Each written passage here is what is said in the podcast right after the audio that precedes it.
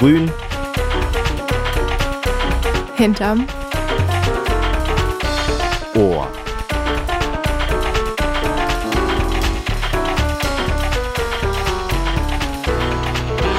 Grün hinterm Ohr. Das Umweltmagazin bei Radio Korax.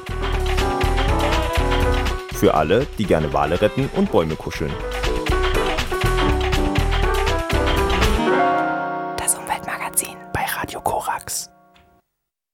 Wir beginnen mit einer traurigen Nachricht. Eine Million Tier- und Pflanzenarten sind vom Aussterben bedroht.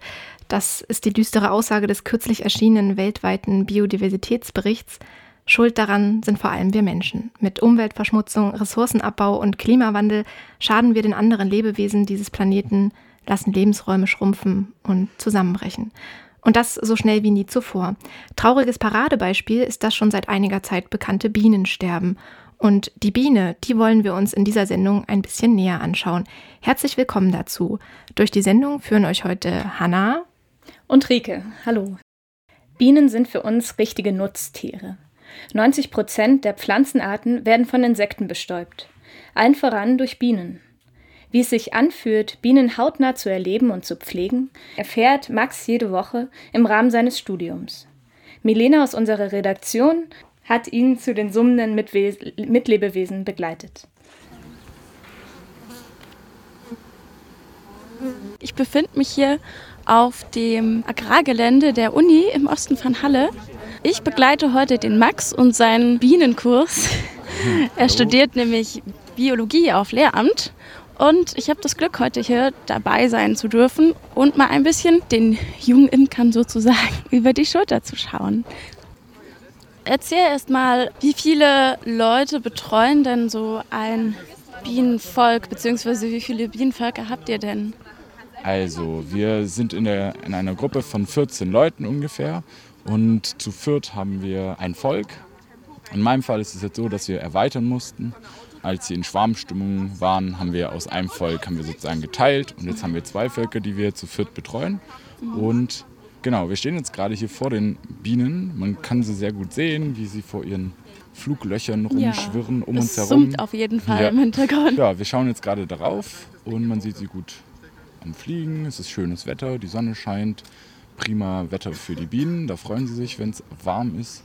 Und meine Gruppe beginnt da auch schon mit der Durchsicht. Dabei gucken wir, wie die Lage im Volk ist. Also wie viele, wie viele Waben belegt sind, ob da Pollen drin sind, ob da Brut drin ist, wie viele Honigwaben es gibt ob wir erweitern müssen. Gerade in der Schwarmzeit müssen wir schauen, ob sie so, sogenannte Schwarmzellen bilden.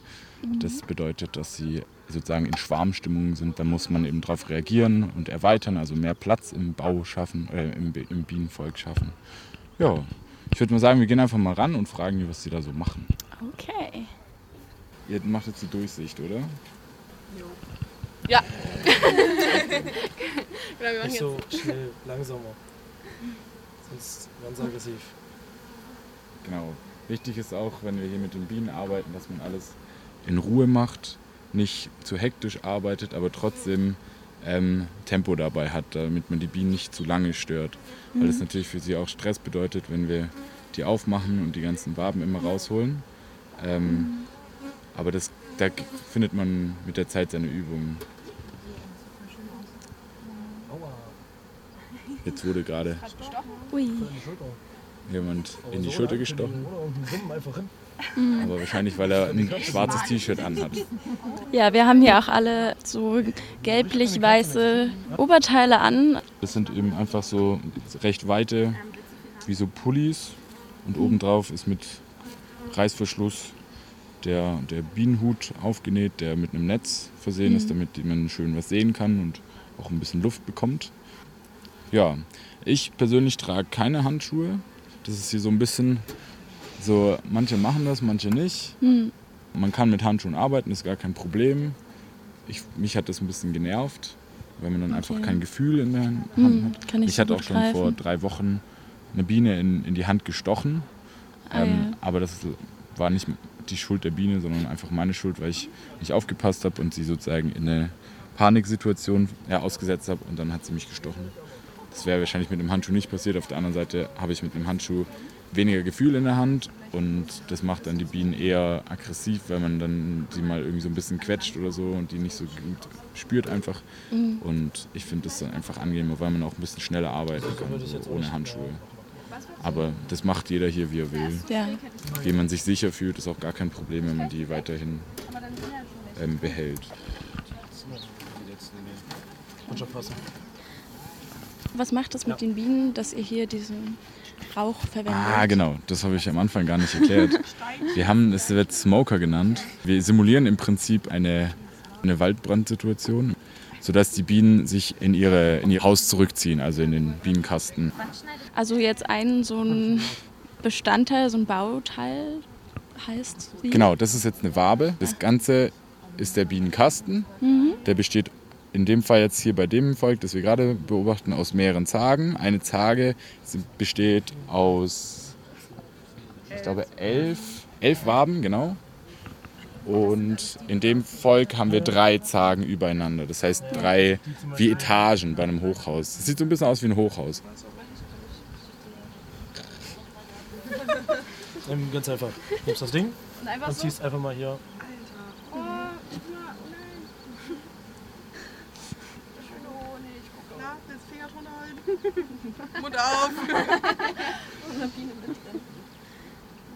So, was wir jetzt gerade machen, wir nehmen eine Honigprobe, um ähm, zu analysieren, aus welchen Blüten der Honig besteht.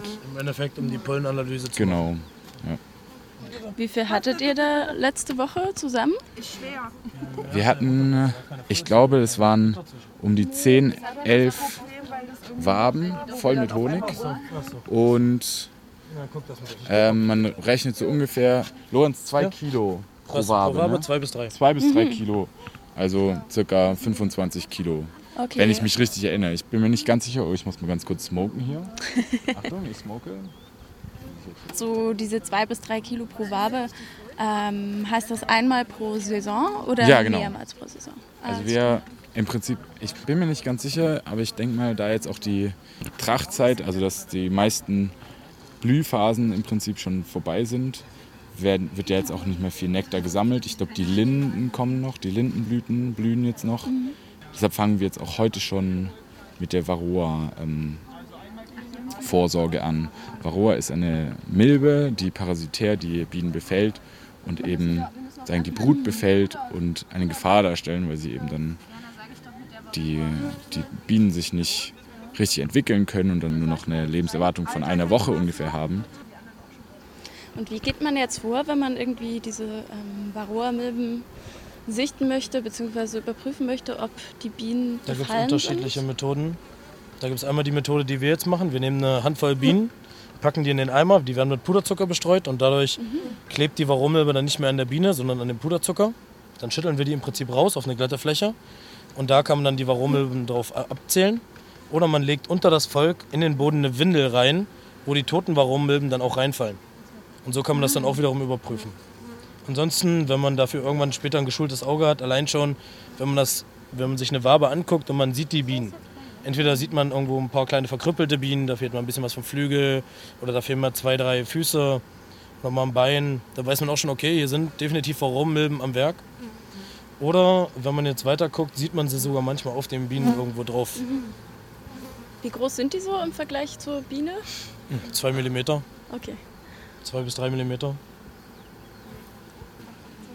Okay, viele Varonen. Das ist das erste Volk, wo wir viele Varonen haben. Wäre da jetzt schon eine Behandlung erforderlich? Also jetzt seid ihr bei, ihr habt ungefähr 300 Bienen gehabt, würde ich mal so sagen. Ja, sind wir auch. Ja, 300 Bienen. Und 15, ihr seid so gerade an der Schwelle, wo man noch nichts machen muss. So 5 Bienen, Milben pro 100 Bienen ist so gerade der Rest. Also beobachten. Und das heißt, äh, wenn die Zahl jetzt im, im Juli, Mitte Juli genauso hoch ist oder höher, dann dann muss hoch. man behandeln. Das heißt, wir machen Also ihr seid jetzt in noch so gerade Zeit nochmal eine Kontrolle in jedem Fall nochmal eine Kontrolle und dann und dann schauen wir. Okay, Okay. gut.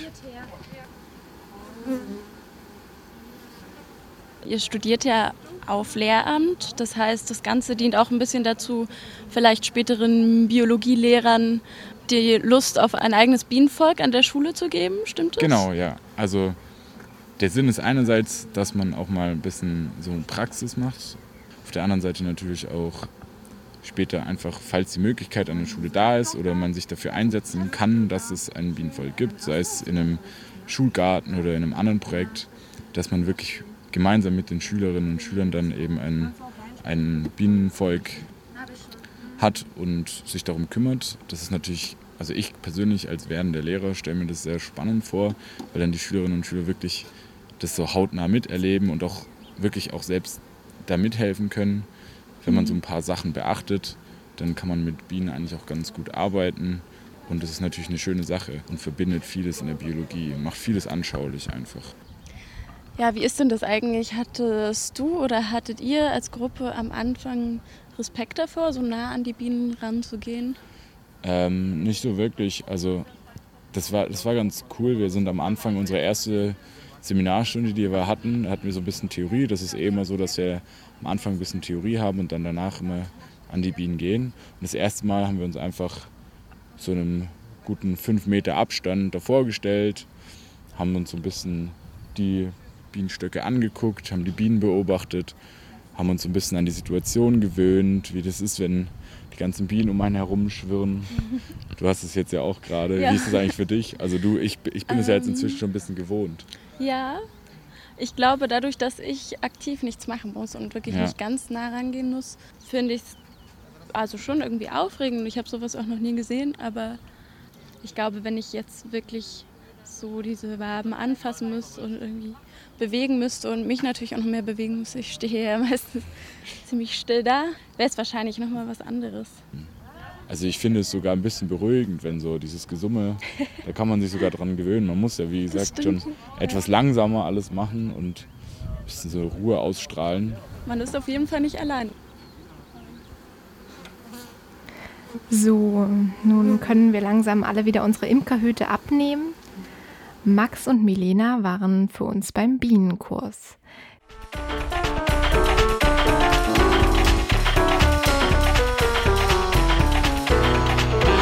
Grün hinterm Ohr. Das Umweltmagazin bei Radio Korax. Das Bienensterben ist ein weltweites Problem. Die Gründe für dieses massenhafte Dahinschwinden der Bienen sind allerdings immer noch nicht vollständig geklärt. Vorhin im Beitrag haben wir es schon gehört. Ein großes Problem, insbesondere für die Honigbienen, ist die sogenannte Varroa-Milbe. Sie überträgt ein gefährliches Virus, und zwar ist das das Krüppelflügelvirus, auch Flügeldeformationsvirus genannt.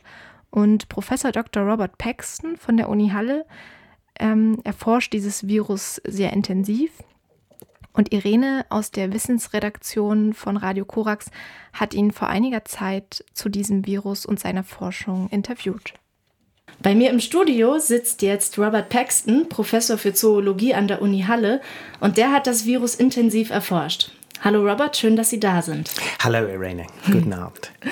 Was ist denn das Krüppelflügelvirus oder Flügeldeformationsvirus? Was macht das bei Bienen? Ja, das Virus ist, es macht die Bienen krank, sehr krank. Sagen wir, dass eine Biene, eine Honigbiene, vielleicht eine Lebensdauer von ähm, 30 Tagen hat, denn mit diesem Virus, dann überlebt sie vielleicht nur 10 Tage oder ganz viel kürzer und sie arbeitet viel weniger. So, es ist eine sehr schwere Erkrankung für Honigbienen.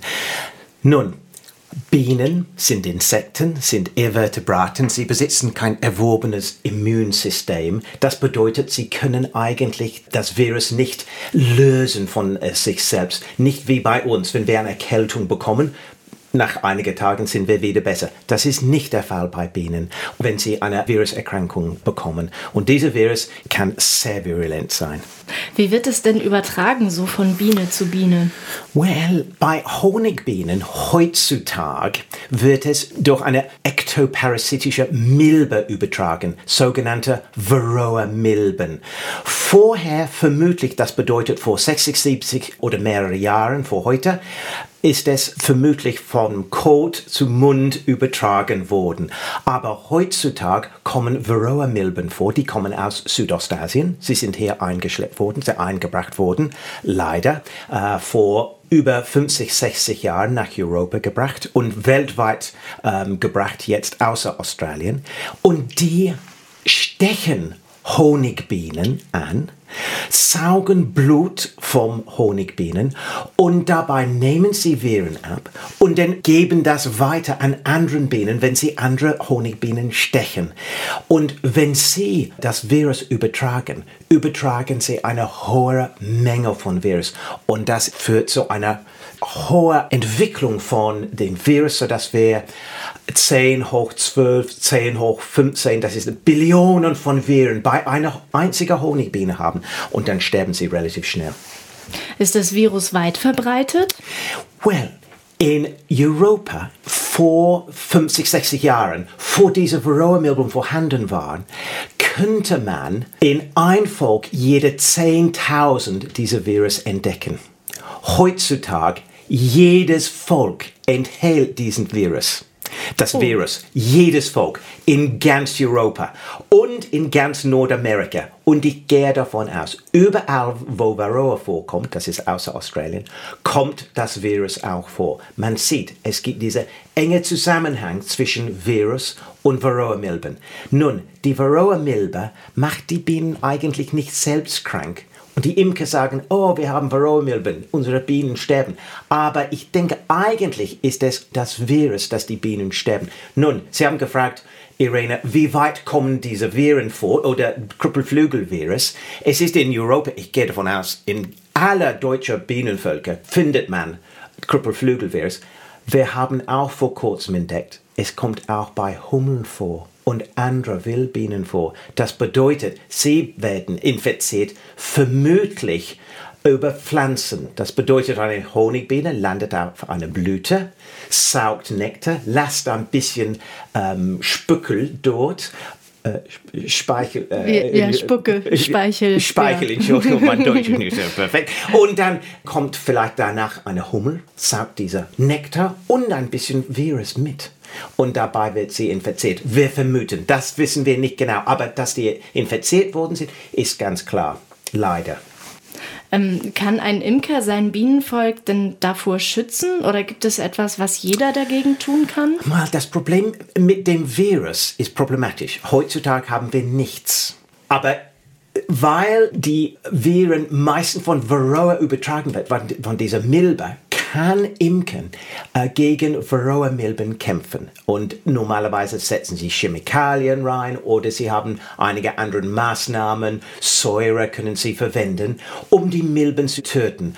Und wenn die Anzahl von Milben gering wird, dann ist die Übertragung, die Transmission wird geringer, desto geringer. Und deshalb findet man weniger Viren bei den Honigbienen. So gegen Viren direkt nichts kann man momentan tun, aber gegen Varroa kann man was zu tun. Und es gibt noch eine Reihe von Chemikalien, die alle Imker wissen, kennen und müssen anwenden. Sie müssen was tun, sonst sterben die Völker. Wie versuchen Sie als Wissenschaftler denn das Virus zu bekämpfen?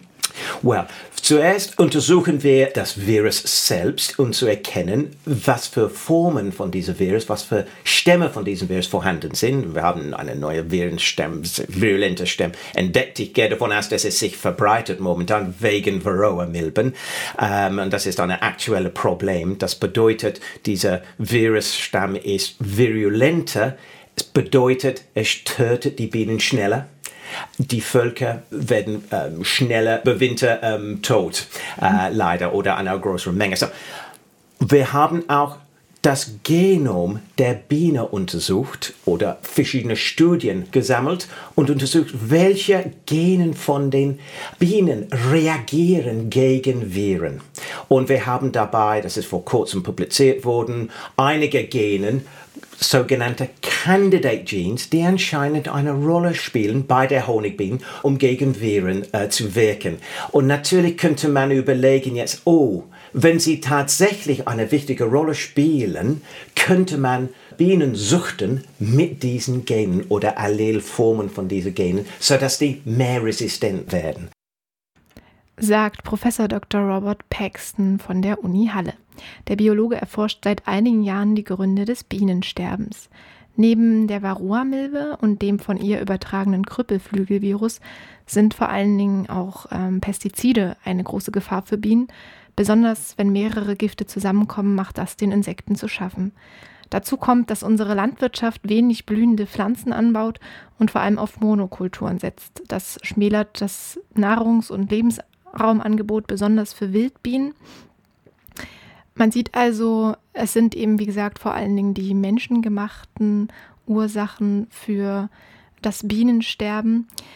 Und ähm, man kann es aber nicht auf eine Ursache zurückführen, sondern es sind eben viele Dinge, die zusammenkommen. Lola hat sich gefragt, inwiefern man selbst die Bienen unterstützen kann und welche Dinge es gibt, auf die wir im Alltag achten können. Genau. Also die schönste und äh, offensichtlichste Variante, den Bienen zu helfen, ist erstmal ganz viele Blumen zu pflanzen. Das ist natürlich super, wenn man einen eigenen Garten hat und dort am besten eine bunte Blumenwiese mit vielen Wildblumen äh, wachsen lassen kann. Ja, aber auch ohne Garten könnt ihr aktiv werden.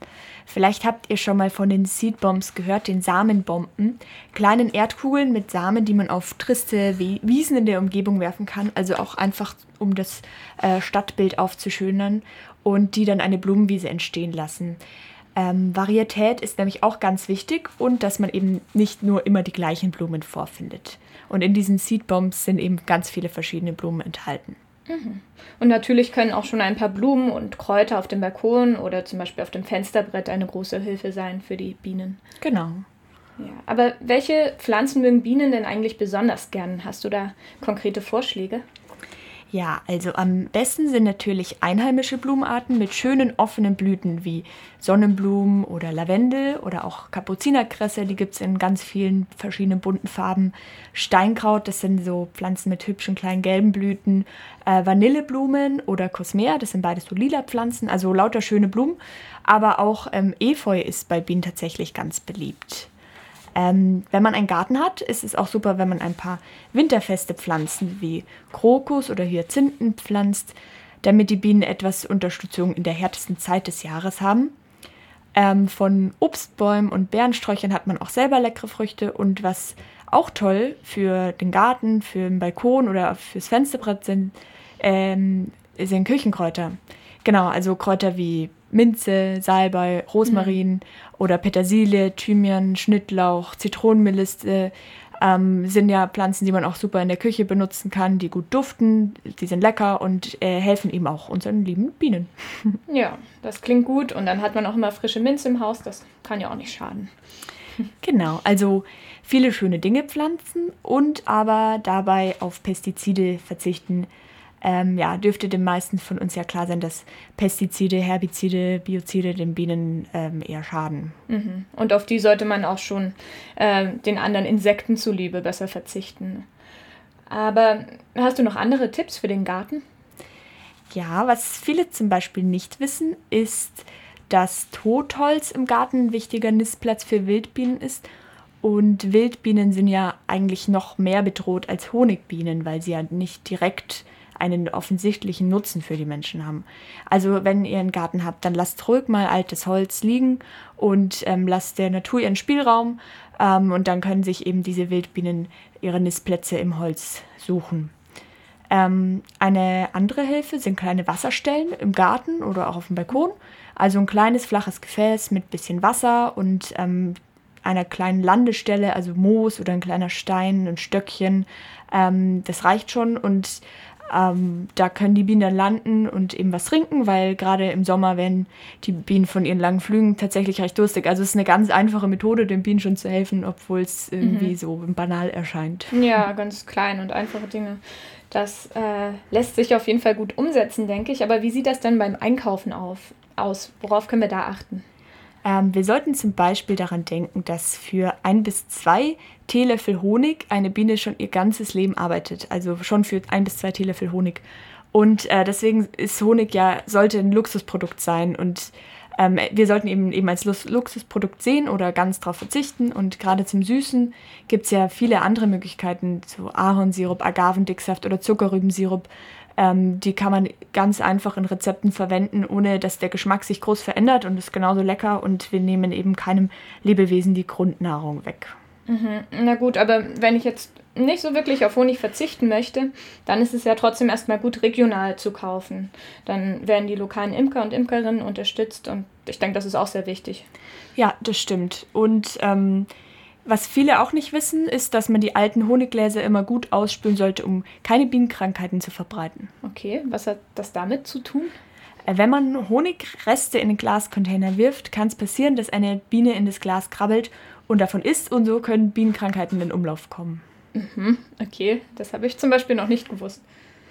Ähm, natürlich ist auch beim restlichen Lebensmittelkonsum empfehlenswert, saisonal, regional und ökologisch einkaufen zu gehen. Wenn die Landwirtschaft sich an die natürlichen Bedingungen anpasst, profitieren auch die Bienen davon und der ganze ähm, natürliche Kreislauf funktioniert so, wie er soll. Ja, das stimmt. Und dann ist ja auch wieder die Sache mit den Pestiziden. Ne? Also wenn man ökologische Produkte kauft, dann kann man sicher gehen, dass auf Pestizide verzichtet wird. Ähm, ja, aber wie ist das denn eigentlich mit Bienenwachs? Der, den finden wir ja in ganz vielen Produkten. Ja, das ist zum Beispiel auch was, worauf man verzichten kann. Ähm, Gerade in Pflegeprodukten wie Lippenbalsam oder Cremes und Salben findet man oft Bienenwachs, aber da gibt es heutzutage viele Alternativen. Wachs herzustellen ist für die Bienen sehr viel Arbeit und wir brauchen es dann eben doch nicht so sehr. Na gut, auch wenn die Bienenwachskerzen schon ganz gut riechen, muss ich sagen. aber ja, und ähm, eine andere Möglichkeit ist es, die Imkerinnen oder Imker direkt zu unterstützen und Bienenpatin zu werden. Genau, eine Bienenpatenschaft kann man bei verschiedenen Initiativen wie Bienenretter, der Bienenpate oder Bigut schon ab 24 Euro im Jahr übernehmen. Und für die Unterstützung bekommt man dann immer etwas Honig und eine Urkunde. Das hängt von der Initiative ab. Da könnt ihr euch einfach im Internet informieren. Mhm, also auch eine schöne Möglichkeit, unseren Bienen zu helfen. Nochmal zusammengefasst, also viele Blumen, Pflanzen ist ganz wichtig, äh, nach Möglichkeit nicht so viel Honig essen und die natürliche Landwirtschaft zu unterstützen ist auch wichtig. Es sind 10 Prozent der Bienenarten, die in Deutschland bereits verschwunden sind. Ein Drittel steht auf der roten Liste. Allein wenn man nach Sachsen-Anhalt schaut, gab es einmal 418 Bienenarten, wovon in den letzten 25 Jahren schon 15 Prozent verloren sind. Eine gute Nachricht für die Bienen war da kürzlich das Volksbegehren Artenvielfalt in Bayern. Weniger Pestizide, mehr Blühwiesen und Ökolandbau fordern die Initiatoren. Das soll nach der beispiellosen Unterstützung aus der Bevölkerung jetzt zum Gesetz werden. Also das klappt hoffentlich und hoffentlich plant ihr darüber hinaus auch schon die Umsetzung der gerade gehörten Tipps zur Rettung der Bienen.